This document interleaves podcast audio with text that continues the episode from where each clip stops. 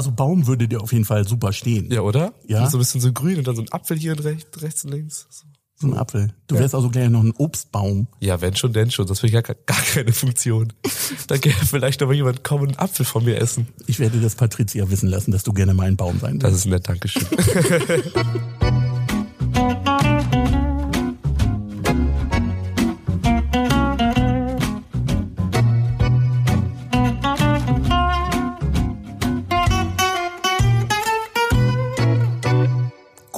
Tag. Hallo.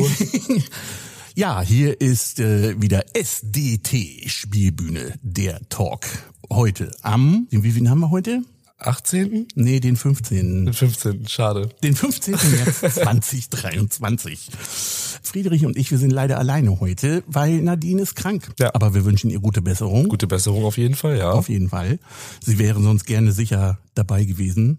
Sie wäre sonst sicher gerne dabei gewesen. Das war richtiges Deutsch. richtiges Deutsch, ja, ich bemühe mich. Aber nichtsdestotrotz, das kann uns nicht davon abhalten, dass wir trotzdem den Podcast aufnehmen. Nee. Und wir haben so einiges hier auf dem Zettel. Wir müssen uns halt ein bisschen zusammenreißen. Es fehlt so ein bisschen die korrigierende Hand von Nadine. Die ernste Rolle fehlt heute, ja. ja, die erste Rolle, genau, die auch so ein bisschen darauf aufpasst, dass wir nicht nur dummes Zeug reden. Zwei Eumel im Keller. Da müssen wir jetzt einfach mal gucken, was dabei, was dabei rauskommt. Ne? Also lassen wir uns mal überraschen. Friedrich, woher kennen wir dich denn? Ihr kennt mich bestimmt noch aus den Sommerhäppchen, wenn ihr fleißig gehört habt. Da war ich zusammen mit Anouk unterwegs und wir haben euch so ein bisschen thematisch, spielbühnentechnisch durch die Sommerferien begleitet, denn Peter hatte Urlaub. Ja, das war sehr schön. Das hat mir auch immer viel Spaß gemacht, das zu hören. Ähm, ihr wisst schon, dass ihr das äh, dieses Jahr auch wieder machen müsst, ne? Oh wei. Ja, und vielleicht schaffen wir es ja auch dieses Jahr, ähm, dass die letzte Folge nicht erst im Oktober rauskommt. Das wäre schön, ja. Die Ja. letzte Folge haben wir ein bisschen schleifen lassen. Bin ich ehrlich. Aber wobei, ja, aber wobei die ist sehr witzig geworden. ja, die war auch sehr improvisiert, glaube ich, die letzte Folge. Ich habe auch gehört, ähm, dass 9.45 Uhr bei euch gar nicht unbedingt 9.45 Uhr hieß. nee, es war schon Viertel nach zehn. Ach doch. Wir waren tatsächlich sehr früh. Also für Ferienzeiten waren wir sehr früh. Ich weiß gar nicht, was Anouk der letzte Folge erzählt hat. Ich fand sehr früh. Also jetzt fehlt natürlich Nadine, die uns das genau sagen könnte, Nadine was, war doch gar nicht zu Hause.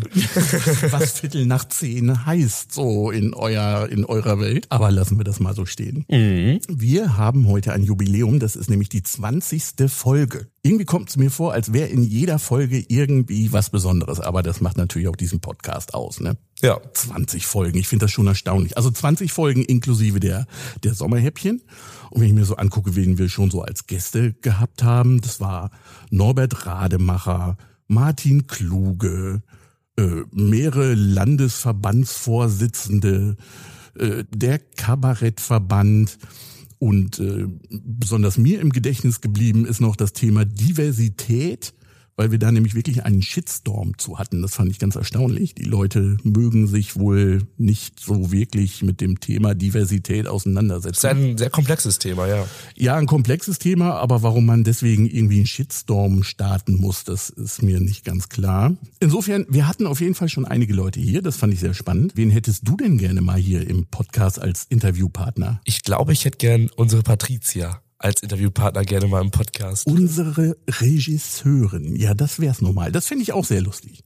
Ja. Also Patricia, wenn du das hier hörst, mach dich schon mal drauf gefasst. Äh, Ich glaube, du bist bald dran. Auf jeden Fall. Ja, na, ist ja nicht so, dass Patricia nicht zu erzählen hätte, ne? Also insofern würde ich mir da keine Sorgen machen, dass das wirklich ein interessantes Nee. Gespräch wird. Das könnte ein langes Interview werden.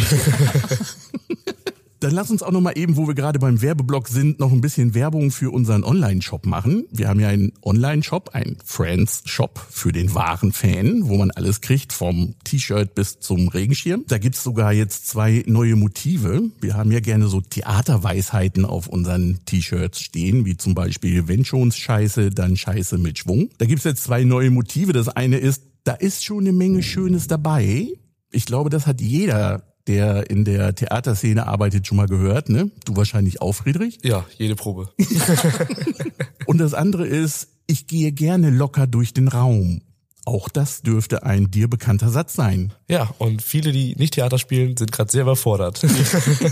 Ja, die sollen sich da mal unseren Shop angucken. Die wissen dann nämlich auch, wovon wir reden. Und oder sie sollen mal Leute fragen, die äh, Theater spielen. Die können denen garantiert was zu diesen zwei wirklich wichtigen Sätzen sagen. Da bin ich ziemlich sicher. Ähm, damit ihr euch auch was darunter vorstellen könnt, äh, packe ich mal zwei Fotos auch in die Shownotes, damit ihr wisst, was ich damit meine. Und ich habe noch einen besonderen Tipp für Ostern. Also falls ihr noch ein Geschenk für Ostern sucht, wir machen eine Rabattaktion vom 27. März bis zum 2. April gibt es auf alles 20% Rabatt. Es lohnt sich. Auf jeden Fall. Den Link findet ihr in den Show Notes. Da äh, wirst du doch bestimmt auch noch fündig. Ich war ja ich war letztes Mal schon ganz erstaunt, dass du gesagt hast, du könntest nicht zur Aufnahme kommen, weil halt da Valentinstag war. Ja, da war ich leider schon verplant. Man muss halt Prioritäten setzen. Auf jeden Fall. Wie ich letztes Mal schon gesagt habe, ich habe da vollstes Verständnis für. Du bist so richtig oldschool in der Richtung, ne? Ja, schon. Also oldschool und so modern ein bisschen gemischt. Es war auf jeden Fall ein sehr schöner Valentinstag. Ja, das äh, kann ich mir vorstellen. Wir gehen ja mal nicht weiter ins Detail. Gehen wir doch mal äh, über zum Thema Rückblick, Ausblick, Einblick. Wobei der Rubrikname täuscht diesmal ein bisschen. Viel Rückblick haben wir nicht. Das haben wir ja letztes Mal sehr ausführlich gemacht. Diesmal ist es eher Ausblick und Einblick. Und ich dachte mir, es könnte mal ganz gut sein, wenn wir mal auf unsere Hand-Sachs-Produktion eingehen. Wir haben da schon sehr viel von erzählt. Jedes Mal in irgendeiner Folge sagen wir, wir machen Hand-Sachs, wir machen Hand-Sachs. Wir erzählen aber nie genau, was wir da eigentlich machen. Jetzt arbeiten wir gerade an einem neuen Stück, das Kälberbrüten. Am besten lasse ich euch mal kurz reinhören, damit ihr ungefähr eine Ahnung habt, welche Art von Sprache oder welche Art von Humor das ist. Vielleicht erkennt man daraus auch schon ein bisschen, dass es Hand Sachs ist. Was hab ich Arme nur getan? Ich hab nen liederlichen Mann. Verdrossen. Schlampig in allen Dingen. Ich kann ihn aus dem Bett nicht bringen. So träg ist er und ganz mistfaul und schnarcht es nachts so wie ein Gaul. Ich bat ihn heut früh aufzustehen, weil ich wollte in die Stadt reingehen, um Milch und Eier zum Markt zu tragen. Das war Steffi. Steffi spielt die äh, Bauersfrau in dem Stück. Und man merkt schon, die Sprache ist eher so mittelhochdeutsch und das ist alles gereimt und auch schwierig gereimt. Ist, ist das so dein Humor? Äh, ich glaube, im Zusammenhang ist es mein Humor. Ich glaube, als Einzelnes jetzt nicht so ganz, aber wenn, wenn man nur jetzt die Steffi gehört hat, dann denkt man sich so, okay, was soll das jetzt? Und wenn man dann, glaube ich, später alles sieht, die ganze Szene mit allen Mitspielerinnen und Mitspielern, da denke ich schon, dass es meinen Humor treffen könnte. Ja, von der Sprache her äh, habe ich da immer hohen Respekt vor, wie man den überhaupt lernen kann. Wie zum einen ist es halt diese sehr alte deutsche Sprache, zum anderen ist es dann auch noch alles gereimt. Das fällt nicht immer unbedingt auf Anhieb so leicht. Da fiel mir ein, dass Hühner Gänse aus Eiern brüten. Junge. Ja, nee. Ja. Komm, Aus Eiern, nur. ja, aus Eiern brüten Junge. Wenn sie sich auf ein Gelege setzen und nicht mehr aufstehen von den Plätzen, bis rauskommen, Bi- Bis dass die Jungen. ja, bis dass die Jungen raus, ne, bis dass Gekommen. Küken, Ja, bis so. dass die Küken rausgekommen.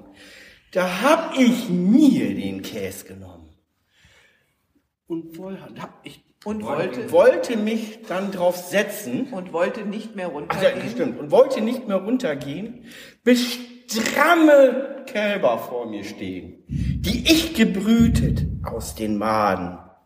Das wäre mir auch gut geraten. Hätt ihr mich nicht ohne Gewissen Barsch von meiner Brut gerissen. Das ist gar nicht so einfach. Nee, mit dem Text ist das immer so eine Sache. Ja, aber bei dem Text finde ich besonders. Der, also das, äh, den Text zu lernen ist wirklich schwierig. Da habe ich wirklich großen Respekt vor, das alles auf die Reihe zu kriegen. Es hat bis jetzt immer geklappt und deswegen werden wir das auch in Zukunft auf die Reihe kriegen. Man muss halt schon ein bisschen Typ für Hans Sachs sein, glaube ich. Das ist ein derber Humor, sehr kräftiger Humor, der aber dadurch, dass er so alt ist, schon wieder ein bisschen harmlos erscheint, aber immer sehr niedlich. Nur wenn man so ein bisschen genauer darüber nachdenkt, wenn man den Text so hört, dann merkt man auch erstmal, ähm, wie sehr es da abgeht. Einen habe ich dann noch. Du hast nen riesen Furz im Kopf. Ach komm, das kannst du aber. war das aber kann also bitte. Das war aber eben auch, ja, du hast einen Riesen. Komm, jetzt hier. Das ist Mein der. Pfützelein. jetzt schon mit Vicky, ne? Das ist gut. Ja. Nee, Verrückt. Du hast nen riesen Furz im Kopf. Ich zause dir gleich deinen Schopf. Geh hin, hack Holz und halt dein Maul. Au, du bist grob wie ein Ackergal, Gaul. Und jagst den Mann zur Türe raus. Du bist schon abgehauen. Ja, Ja, es geht schon zünftig zu, möchte ich Ja. mal sagen. da ist Dynamik drinne. Da kriege ich auch für Steffi ein bisschen Angst, wenn die so richtig ausholt, muss ich sagen. Äh, Steffi Ja. als Bauersfrau, hm, da hat man kein leichtes Leben mit. Ich weiß relativ wenig über Hans Sachs, deswegen habe ich mal unsere Regisseurin gefragt, Uschi, die halt das Kälberbrüten gerade inszeniert, ob sie mir mal ein paar Fragen dazu beantworten kann. Uschi Ritter, du führst die Regie beim berühmten Kälberbrüten. Äh, Was hat es denn mit dem Kälberbrüten auf sich? Das Kälberbrüten ist eines der Fastnachtsstücke von Hans Sachs und äh, wir spielen es als Straßentheater. In Kürze äh, die Handlung. Oh, das ist schwierig. Äh, ein Bauer wird von seiner Frau gebeten, während sie zum Markt geht, soll er sich um das Haus kümmern und auch dafür sorgen, dass das Vieh auf die Weide kommt. Und da er ein sehr fauler Mann ist, legt er sich lieber ins Bett. Und als er dann wach wird, ist das Kalb in den Brunnen gefallen und ertrunken. Und da er Angst hat vor seiner Frau, überlegt er sich jetzt, wie kann er ein neues Kalb herbeizaubern. Pfiffig wie er nun mal ist, ähm, erklärt er sich das Entstehen von neuen Lebewesen durch Ausbrüten. Enten und Gänse brüten ja Eier aus, also kommen dann Junge raus. Wenn man jetzt einen Käse nimmt, der stammt ja von der Kuh und da sind Maden drin und man sich draufsetzt und brütet, müsste ja eigentlich aus diesen Maden dann ein Kalb werden. Und das versucht er. Gelingt es ihm denn? Nein, es gelingt ihm nicht, weil seine Frau und die Exorzistin, die im Stück dann auch auftauchen, ihn von seiner Brut runterreißen und dann werden die Kälber natürlich kalt und können nicht mehr rauskommen. Das klingt nach einem ziemlich absurden Stück. Ist das so typisch Hans Sachs-Stil? Äh, dieses ist, finde ich, eines der absurdesten Stücke. Die anderen sind hauptsächlich so Probleme zwischen Mann und Frau, Ehe, ja, nein, Betrügen, ja, nein. Und hier ist es es ist auch die Ehe, äh, die Frau ist die Stärkere, der Mann ist der Schwache und er hat Angst vor ihr. Aber es ist diese, dieses Thema als solches sehr absurd und sehr lustig. Wer ist denn Hans Sachs eigentlich nochmal genau? Den Namen hört man wohl öfter mal, aber ich kann ihn so überhaupt nicht einordnen. Hans Sachs war von Haus aus eigentlich ein Schuhmacher, der im Mittelalter gelebt hat, in Nürnberg. Und er gehörte zu den berühmten Meistersingern von Nürnberg. Richard Wagner, die Oper, da taucht er auf. Und Hans Sachs hat in seiner Zeit damals Texte geschrieben, richtige größere Bühnenstücke geschrieben, aber auch diese kurzen Fastnachtsstücke, die dann auf Märkten aufgeführt wurden. Und er war in seiner Zeit wirklich eine Berühmtheit. Ich glaube, Hans Sachs scheint auch eine Spezialität der Spielbühne zu sein. Jetzt bist du ja Gründungsmitglied und hast das schon ein paar Mal auch mitgekriegt. Hans Sachs wurde von der Spielbühne schon ein paar Mal gespielt, oder? Ja, so in, in Zyklen haben wir immer wieder Hans Sachs Stücke ins Programm genommen. 1982 fing das an, dass wir damals dann beim Tag der Niedersachsen in Aurich das erste Mal diese Stücke spielten. Damals auch schon das Kälberbrüten. Und irgendwann sind sie erstmal abgespielt. Und dann haben wir 1996 wieder Hans Sachs Stücke ins Programm genommen. Auch damals wieder das Kälberbrüten mit dem unvergessenen Hans Wiechmann als brütenden Bauern. Ja, und jetzt äh, haben wir ja schon äh, der Fahren Schüler und das Teufelsbannen und auch der tote Mann im Programm und hatten uns jetzt überlegt, wir nehmen nochmal wieder einen Hans Sachs dazu, damit wir, was Straßentheater betrifft, noch ein bisschen mehr Auswahl haben. Ja. Und darum jetzt das Kälberbrüten mal wieder. Wie lange dauert so ein Hans Sachs Stück in der Regel? 15 bis 20 Minuten, denke ich mal. Und ist auch klassisches Straßentheater, oder? Also alle Hans Sachs Stücke. Ja, das ist Straßentheater, die auch sehr derbe Sachen bringen. Man muss also auch körperlich sehr, sehr präsent sein, um das Publikum zu fesseln und laute Stimme haben. Und ich kann sagen, den Spielern macht es immer irrsinnig viel Spaß, Hans Sachs zu spielen. Und es macht auch sehr viel Spaß zuzugucken. So, Friedrich, jetzt weißt du Bescheid. Du schreibst mir bitte bis morgen eine dreiseitige Zusammenfassung. Oh Gott. Ja, bist ja nicht nur zum Spaß hier, ne? Also man kann uns auch mit Hans Sachs Stücken buchen. Wir haben da mehrere Stücke im Repertoire. Zum Beispiel, wenn man mal Eine Hochzeit hat. oder wenn man mal eine Firmenfeier hat Oder einen Geburtstag. oder ein Jubiläum. Dann, dann kann man uns buchen. Richtig. Man kann uns äh, buchen. Details dazu finden sich in Kürze auf unserer Website unter spielbühne.de. Da erfahrt ihr dann, wie ihr an uns rankommen könnt, was wir für ein Repertoire haben, was man uns an Essen hinstellen muss, wenn wir kommen Und, und vieles mehr. und vieles mehr. Du bringst das immer so schön auf den Punkt. So. Kommen wir mal zu unserem Interview. Ich habe mich immer schon gefragt, wie es eigentlich in einem Theaterverlag zugeht. Also wie das so läuft und wie ein Stück überhaupt ein Stück wird und auch wie andere Theatergruppen damit umgehen und wie die Arbeitssichtweise aus Sicht eines Verlags gegenüber den Theatergruppen ist und so weiter. Jetzt habe ich endlich jemanden gefunden, der mir das alles erzählen kann, nämlich die Verlegerin Frau Gabriele Barth. Sie ist Inhaberin und Geschäftsführerin des Deutschen Theaterverlags. Da waren wir auch schon ein paar Mal Kunde und äh, da hatte ich ein wirklich sehr nettes Gespräch mit ihr. Deswegen, da freue ich mich jetzt drauf. Du freust dich auch, Ja, ne? ich find's spannend. Ja, doch, ich find's auch spannend, auf jeden Fall. Dann äh, fangen wir doch mal an.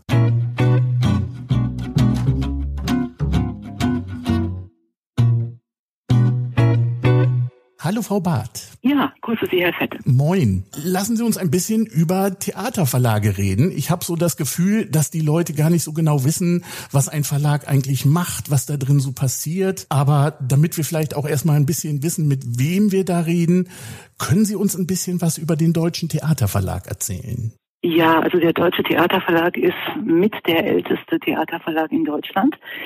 Ähm, der Verlag Bloch Erben, den sicher auch viele Leute kennen, ist 100 Jahre alt. Der Fischer Verlag ist 100 Jahre alt und auch die Vertriebsstelle in Norderstedt ist, äh, hat schon so viele Jahre äh, erlebt. Und der Deutsche Theaterverlag eben auch, der ist seinerzeit äh, aus der äh, Wandervogelbewegung entstanden und ist in Leipzig gegründet worden, ähm, also in der, in der Wandervogelbewegung, in der Jugendbewegung seiner Zeit. Ich glaube, das war Äh, schon im in- 19. Jahrhundert irgendwann. Das Ne? war 1920. Jahrhundert, ja, also 20. Jahrhundert, Anfang 20. Jahrhundert. Ähm, äh, diese Jugendbewegung, die ja auch schon Theater gespielt hat, war natürlich nicht die erste, aber da ist es mehr geworden und äh, damals hat sich der Theaterverlag gegründet. Er hat aber auch sich als überkonfessionellen äh, Verlag verstanden für das Laienspiel im katholischen und evangelischen kirchlichen Bereich. Also da können Sie schon mal äh, sehen, welchen Weg der Verlag inzwischen äh, zurückgelegt hat.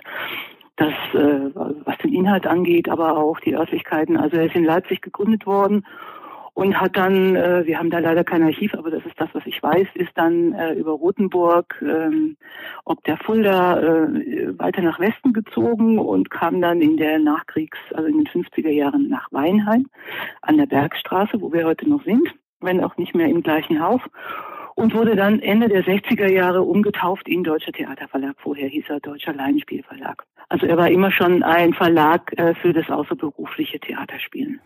Ah, immer schon für Amateurtheater sozusagen. Ja, ja, er war immer schon der einzige Verlag lange Zeit für Amateurtheater, genau. Ähm, den, den kirchlichen Bezug, den gibt's aber heute nicht mehr, oder? Nein, das ist vollkommen verschwunden. Also ich würde mal sagen, äh, als ich angefangen habe, vor gut 30 Jahren, da gab es tatsächlich noch Stücke mit religiösem Bezug, jetzt auch außerhalb von Weihnachten und die haben dann schon äh, so im Laufe der Jahrzehnte, im Laufe der Jahre an Interesse verloren für die Leute. Also es äh, ist dann immer stärker in den Vordergrund gerückt, was äh, außerberufliche Theatergruppen äh, spielen wollten in, in dem, was man heute Amateurtheater nennt. Und auch was äh, im schulischen Rahmen dann verlangt worden ist, wobei das auch eine sehr starke Entwicklung durchlaufen hat, was da an den Schulen inzwischen passiert ist. Da hat sich schon sehr viel verändert. Wenn jetzt ein Stück bei Ihnen im Verlag erscheint, haben Sie da spezielle Kriterien? Gibt es irgendwelche Themen, auf die Sie besonders achten oder was gar nicht geht? Das ist schwer zu sagen. Also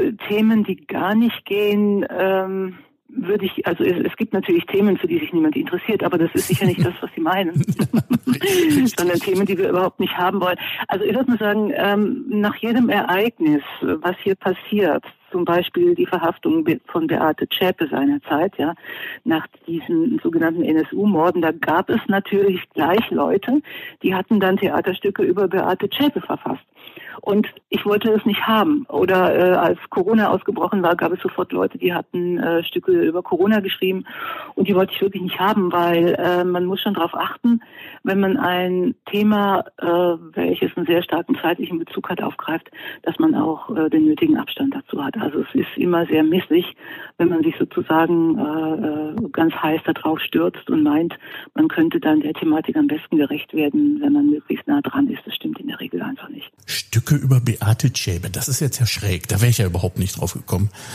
Ja, ne, da wären Sie nicht drauf gekommen. Ja, es gibt mehrere solche Sachen. Also immer, wenn irgendwas passiert, kriegen wir ganz bestimmt mindestens ein, zwei Manuskripte, die sich genau damit befassen. Und die sind dann, würde ich sagen, wirklich mit heißer Nadel gestrickt. Und das funktioniert in aller Regel überhaupt nicht. Wie wird denn eigentlich so ein Prozess aussehen? Wenn ich jetzt ein Stück geschrieben hätte, also was sehr unpolitisch ist, sondern wirklich nichts mit Beate Zschäpe zu tun hat und sage jetzt, jetzt möchte ich aber auch gerne, dass das verlegt wird. So, wie gehe wie geh ich denn da jetzt mal am besten vor? Oder was passiert denn dann, wenn ich damit bei Ihnen anklopfe? Ja, das ist ganz einfach. Also Sie dürfen auf jeden Fall anklopfen. Jeder ist willkommen, ähm, denn ähm, wir arbeiten, wir arbeiten mit Leuten, die äh, auch nicht hauptberuflich schreiben. Also es sind in der Regel Leute, die entweder direkt aus dem Theater oder aus dem Amateurtheater kommen, damit auch viele Jahre zu tun haben und irgendwann mal entdeckt haben, dass sie auch ganz gut schreiben können, oder aber die aus dem Schultheater kommen und viele Erfahrungen gemacht haben mit Schultheatergruppen. Und ähm, wenn es der Fall ist, also dann bekommen wir so ein Manuskript ganz einfach zugeschickt das wird auch nicht vorher angekündigt, da ist es dann plötzlich im Anhang und dann gibt es meistens eine freundliche Begleitmail, äh, kürzeren oder längeren Inhalts. Darin steht dann, ich möchte Ihnen mal ein Stück vorstellen. Günstigenfalls erfährt man dann, äh, worum es sich dabei handelt. Das finde ich immer ganz schön ich ähm, gucke das wirklich alles an. Also ich schaue wirklich äh, in, in jede Zusendung hinein. Da gibt es keine Kriterien, die irgendetwas ausschließen. Und das könnten Sie ganz genauso machen. Man muss vorher also nicht anrufen und sagen, könnte ich mal, dürfte ich mal, sondern wenn man meint wirklich, es taugt was das Stück, dann gerne einfach per Post schicken. Dann kann man das also als E-Mail, als PDF kann man das dann jederzeit schicken. Okay. Genau. Jetzt äh, sagt Frau Barth, okay, so schlecht ist es nicht. Was passiert denn dann? Also am schönsten ist es natürlich, wenn jemand äh, eine gewisse Erfahrung hat, also das Stück auch schon gespielt worden ist und äh, es sozusagen völlig fertig oder meiner Meinung nach völlig fertig da vor mir liegt. Ähm, dann kann ich nämlich sagen, es gefällt uns, wir glauben auch, dass es jemand spielen möchte. Und äh, bitte beachten Sie dieses und jenes hinsichtlich der Formatierung und dann drucken wir das ganz einfach und dann kündigen wir das auch an und machen äh, gewissermaßen Werbung dafür. Das ist eigentlich sehr einfach. Das ist wirklich einfach. Ich hätte jetzt gedacht, dass da irgendwie noch ein halbes Dutzend Lektoren dran sitzt, das noch gekürzt und umgeschrieben wird. Also das mag so sein, äh, dass andere so arbeiten, aber ich muss Ihnen ganz ehrlich sagen, ähm, bei uns bin ich das, die es entscheidet. Und ich habe natürlich in der Vergangenheit auch schon mal hin und wieder äh, was außer Haus gegeben um deine Meinung einzuholen. Aber ähm, im Grunde genommen liegt es immer darauf hinaus, ich muss es letzten Endes entscheiden, ich muss dafür gerade stehen äh, und niemand anderes. Es hat mir ehrlich gesagt selten geholfen, wenn mir dann jemand auch noch seine Meinung kundtut. Sie haben ja wirklich sehr, sehr viele Autoren in Ihrem Verzeichnis.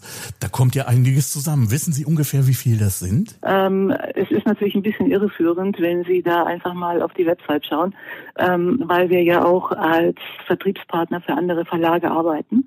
Und dann sind ein Teil der Autoren eben nicht die, die ursprünglich ihre Stücke bei uns verlegt haben, sondern bei einem anderen Verlag, für den wir dann die Rechte wahrnehmen gegenüber dem Schul- und Amateur Amateurtheater. Seit den 70er Jahren gibt es dieses Modell schon. Hatten Sie denn mal ein Stück dabei, das Ihnen besonders in Erinnerung geblieben ist, was, was wirklich was Besonderes für Sie war, wo Sie sagen, das ist eins Ihrer Lieblingsproduktionen oder Projekte? Ich kann mich an ziemlich viele erinnern, denn ähm, es ist ja nicht immer so, dass man, wie ich gerade gesagt habe, ein Stück fix und fertig äh, so nehmen kann, wie es ist, sondern man muss hin und wieder auch was dran arbeiten. Dann sitzt man da schon mal ein, zwei Tage dran, ähm, bearbeitet das Manuskript und stimmt sich dann mit dem Autor oder der Autorin ab, welche Änderungen genehm sind oder welche man vielleicht nicht umsetzen sollte. Das ist dann unter Umständen längerer Prozess und dann behält man natürlich auch im Gedächtnis, äh, was das für ein Text ist. Ne? Aber es gibt natürlich schon Stücke, ähm, die ich besonders gerne mag und das sind manchmal auch welche, von denen ich weiß, dass die äh, komplizierter sind. Also dass das jetzt nicht so die Schlager werden, ne? dass die vielleicht ähm, nicht so oft gespielt werden, wie ich es ihnen wünsche. Programmtheater sozusagen. Kann man so sagen, ja, genau. Ja, und ich sag's dann auch immer so den Autoren, äh, wissen Sie was, ich find's toll und äh, ich möchte es auch gerne machen, aber wir können nicht mit so furchtbar vielen Nachfrage rechnen. Sehen Sie da einen Trend, dass es vielleicht von den Geschichten her eher komplizierter auch wird? Oder, oder, oder sind das immer so Ausreißer, die vielleicht mal dazwischen sind, wo Sie jetzt sagen, ja, da ist das Niveau höher als bei anderen, sage ich mal? Ich würde nicht von Niveau sprechen, weil ähm, also ein gutes Lustspiel zu schreiben ist bestimmt nicht äh, leichter als äh, ein Monolog zu Schizophrenie, also irgendetwas, ja, ähm, oder zu einem psychischen Problem. Also es ist ganz bestimmt nicht leichter, ein gutes Lustspiel zu schreiben, aber es ist natürlich so, dass die harten Themen oder die nicht so so griffigen Themen, dass die nicht so angepackt werden von den Leuten. Also es ist schon äh, natürlich einfacher zu spielen, wenn man klare Figuren hat und einen klaren Plot und äh, womöglich eine spannende oder lustige Handlung. Dann ist es einfacher zu spielen, als wenn man so einen Text vor sich hat, der erstmal auch sperrig ist und wo noch dazu kommt, dass man den Verfasser oder die Verfasserin ja gar nicht kennt. Dann setzt man sich schon äh, auch beim Publikum natürlich einem gewissen Risiko aus. Das ist für die Leute dann anscheinend unwägbar. Und man muss es natürlich auch spielen können, sonst kommt es ja nicht rüber. Ne? Aber sehen Sie so einen gewissen Trend, dass die Themen vielleicht insgesamt härter werden? Jeder hat ja so den Eindruck, das Leben wird immer härter und immer komplizierter. Drückt sich das irgendwie auch in dem Stoff aus? Also ich würde sagen, in den, in den Schulen, in den Schulstücken drückt sich das aus, aber in den äh, Stücken für Amateurtheater, sage ich jetzt mal ganz generell, drückt es sich nicht aus. Also da gibt es tatsächlich zwei ganz unterschiedliche äh, Tendenzen. Ich war sogar schon ziemlich erstaunt, mit welcher Härte Schultheaterstücke Dinge aufgreifen. Habe ich mich sogar schon mal rückversichert bei der Autorin, ob das denn wirklich so sein kann. Und sie sagte, ja, sie macht diese Erfahrung an der Schule und das sei alles realistisch. Ähm, es gibt so einige Rechtsmythen, die ich immer wieder mitkriege, was, was Verlage äh, den Theatergruppen erlauben oder nicht. Ähm, da, da würde ich gerne noch mal eben drauf eingehen. Und zwar so die Frage, was ist zum Beispiel, wenn man aus Stücken zitiert? Oder wie ist das eigentlich mit Veröffentlichungen in sozialen Medien? Aber fangen wir erstmal mit den, mit den Zitaten an. Also wir hatten das in unserer Theatergruppe, dass einige Jugendliche sich gedacht haben, oh, wir machen mal eine schicke Jacke und da machen wir mal ein paar Zitate drauf. Wie sieht das ein Verlag? Wie sehen Sie das? Sehen Sie sowas eher gerne oder sagen Sie, nee, das möchte ich mir schon vorher genehmigen lassen? Mm, also Zitat finde ich ganz unproblematisch, wenn das ein Satz ist oder zwei Sätze ähm, und womöglich noch mit Angabe der Quelle, finde ich das sogar eine ziemlich reizvolle Idee, wenn das jemand machen möchte. Also da hätten wir ganz bestimmt nichts dagegen.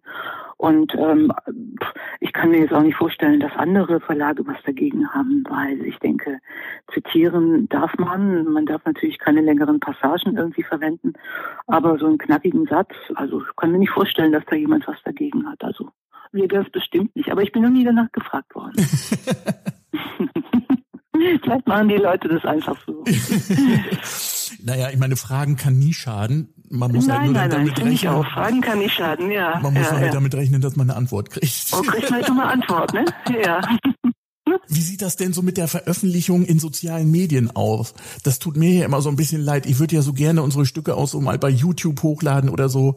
Aber das ist natürlich eher ungewöhnlich, dass das im normalen Vertrag mit erlaubt ist, oder? Nee, das wird überhaupt nicht genehmigt. Und ich weiß jetzt von den, äh, ich weiß auch von den äh, Kollegen, die mit äh, berühmten Theatern zusammenarbeiten, dass wenn sowas genehmigt ist, also irgendeine Ausstrahlung in irgendwelchen Medien, dass es unglaublich viel Geld kostet. Und äh, wir genehmigen es überhaupt nicht von vornherein, weil äh, wir einfach wissen, dass die Leute nicht sehr sorgfältig damit umgehen. Also da stehen dann irgendwo Sachen, ich weiß nicht welche Zeit, also äh, wir hatten mal ein Weihnachtsstück, das ist über ein Jahr, äh, hat es auf, auf irgendeiner Website gestanden und jeder konnte das runterladen und, und sich anschauen. Und das wollen wir einfach nicht. Das geht nicht. Das ist etwas, was bezahlt werden muss. Das ist eine Form der Veröffentlichung, genau wie die öffentliche Vorführung auf der Bühne. Und wenn man das machen möchte, muss man das anmelden und bezahlen. Und dann kann man dazu auch einen Preis vereinbaren.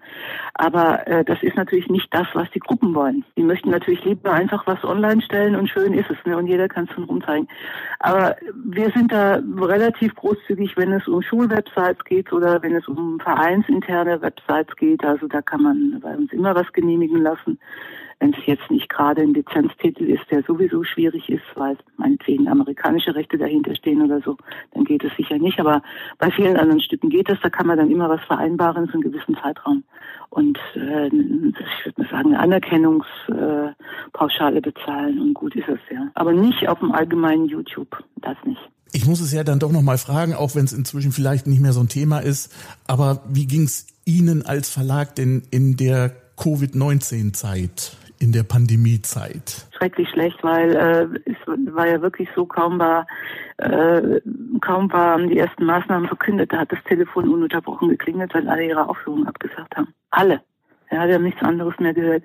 Und dann kam gar nichts und gar nichts und gar nichts mehr. Und wir wussten nicht, wie lange das dauert.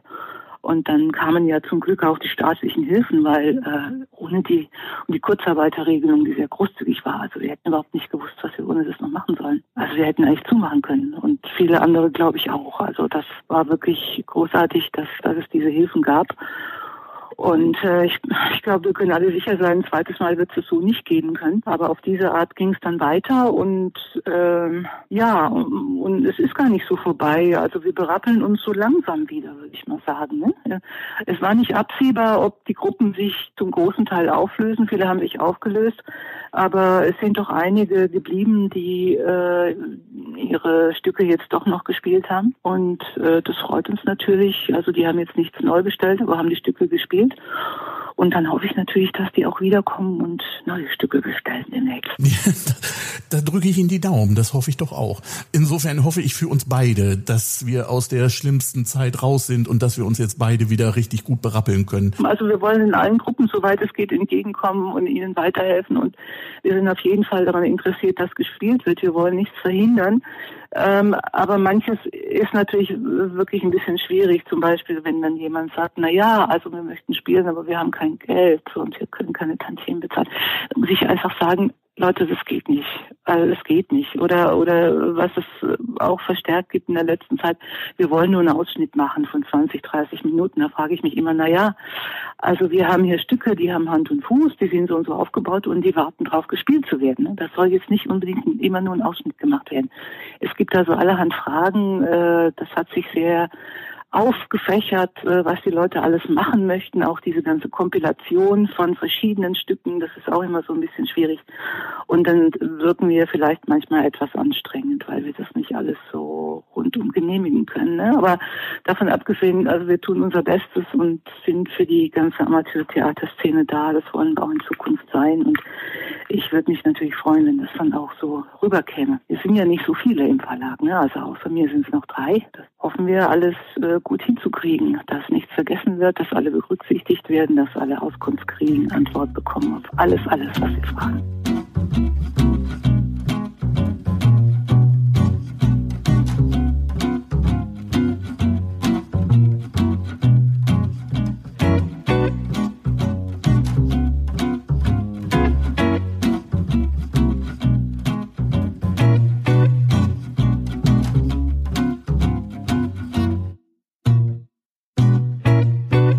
Das war wirklich sehr interessant. Also ja, auf war, jeden Fall. War ein schönes Gespräch, habe ich sehr genossen, hat viel Spaß gemacht und vielen Dank nochmal an Frau Barth, dass sie sich auch wirklich die Zeit genommen hat. War auch das erste Mal für mich, dass ich so ein Telefoninterview geführt habe. Normalerweise ist das immer Videokonferenz. Und Frau Barth hat es aus mir unerklärlichen Gründen geschafft, durch die gesamte Corona-Zeit zu kommen, ohne Videokonferenzen. Das ist eine Leistung. Finde ich Das habe ich nicht geschafft. Nee, ich auch nicht. Respekt. Also Gratulation, Frau Barth. Und vielen Dank nochmal für das Gespräch. Dann kommen wir nochmal eben zum gemütlichen Teil und zwar unsere Grußecke. Oh, die das, ist schön, die mag ich. Ja, ich mag die auch. Das ist äh, inzwischen ist das auch meine Lieblingsrubrik hier. Die Grußecke, die darf nicht fehlen. Da fange ich doch dann mal eben an. Oder möchtest du anfangen? Das ist mega. Das darfst du dir aussuchen. Oh, das ist schön. Nein, dann fange ich an. Ich grüße das TPZ in Lingen, denn äh, dort werden Spieler gesucht für das kommende Weihnachtsmärchen. Und äh, ich wollte gerne noch mal darauf hinweisen, dass es ein lockeres Casting gibt, das am 19. März stattfindet. Informationen dazu gibt es auch auf tpzlingen.de. tpzlingen, alles in einem Wort.de. Da findet man alle Infos. Und ich möchte grüßen die Bühne 69 in Kamp Lindfort. Und den wollte ich gerne toi toi toi wünschen für ihre Premiere von Hier sind sie richtig von Marc Camoletti. Das waren meine Grüßen. Ja, ich grüße dann die kleine Oper Bad Homburg. Das ist eine Gruppe aus Bad Homburg, wer hätte gedacht. Die sind gerade auf Tour mit ihren verschiedenen Kindern, Musical, Opern, Theaterstücken und die waren auch zu Gast in Lingen. Und das habe ich mir mit einem Theaterfreund Tom angeguckt, habe zusammen Pinocchio geguckt. Ich finde, die haben das mega gut gemacht, hat Spaß gemacht zuzusehen und ist auf jeden Fall eine Empfehlung wert für alle, die Lust haben auf Kinderoper. Cool. Ja, das ist cool. Das hört sich auch wirklich gut an. Hat auch Spaß gemacht, ja. Bist du ein Opernfan? Nö. Es war ein Sonntag, ich hatte Langeweile, ich hatte nichts zu tun. Habe gedacht, hm, was läuft so im Theater? Ach, guck an, da kann man ja mal hingehen. Pinocchio, ist ja schön. Kinderoper. Ich glaube, ich habe noch nie eine Kinderoper gesehen. Das wäre für mich auch noch mal was gewesen. Na, okay. Aber ganz schön gemacht. So, Friedrich, ich glaube, wir sind schon ziemlich durch, ne? Jetzt schon? Ja, das ist leider immer so. Aber du weißt ja, was an dieser Stelle jetzt immer kommt. Was möchte der Peter nämlich immer, was man zum Schluss noch sagt? Man soll zum Schluss ein Feedback geben. Man soll uns schreiben, was wir verbessern können. Wenn ihr uns nichts sagt, dann wissen wir nicht, was wir machen sollen. Und gerne einfach fünf Sterne geben, Kommentare schreiben, liken, teilen und ja, generell erzählen. Ah, Friedrich, du machst das schon wie ein großer. Super. ich sehe schon, ich kann euch problemlos wieder die Sommerhäppchen anvertrauen dieses Ja, Jahr. langsam an. Nicht bald. ähm, ja, Kommentare, Wünsche, Sterne, alles war dabei. Die nächste Folge erscheint am 20. April. Dann äh, sage ich doch an dieser Stelle erstmal noch Danke fürs Zuhören. Danke. Schönen Tag noch und dann hören wir bald voneinander. Bis bald. Tschüss.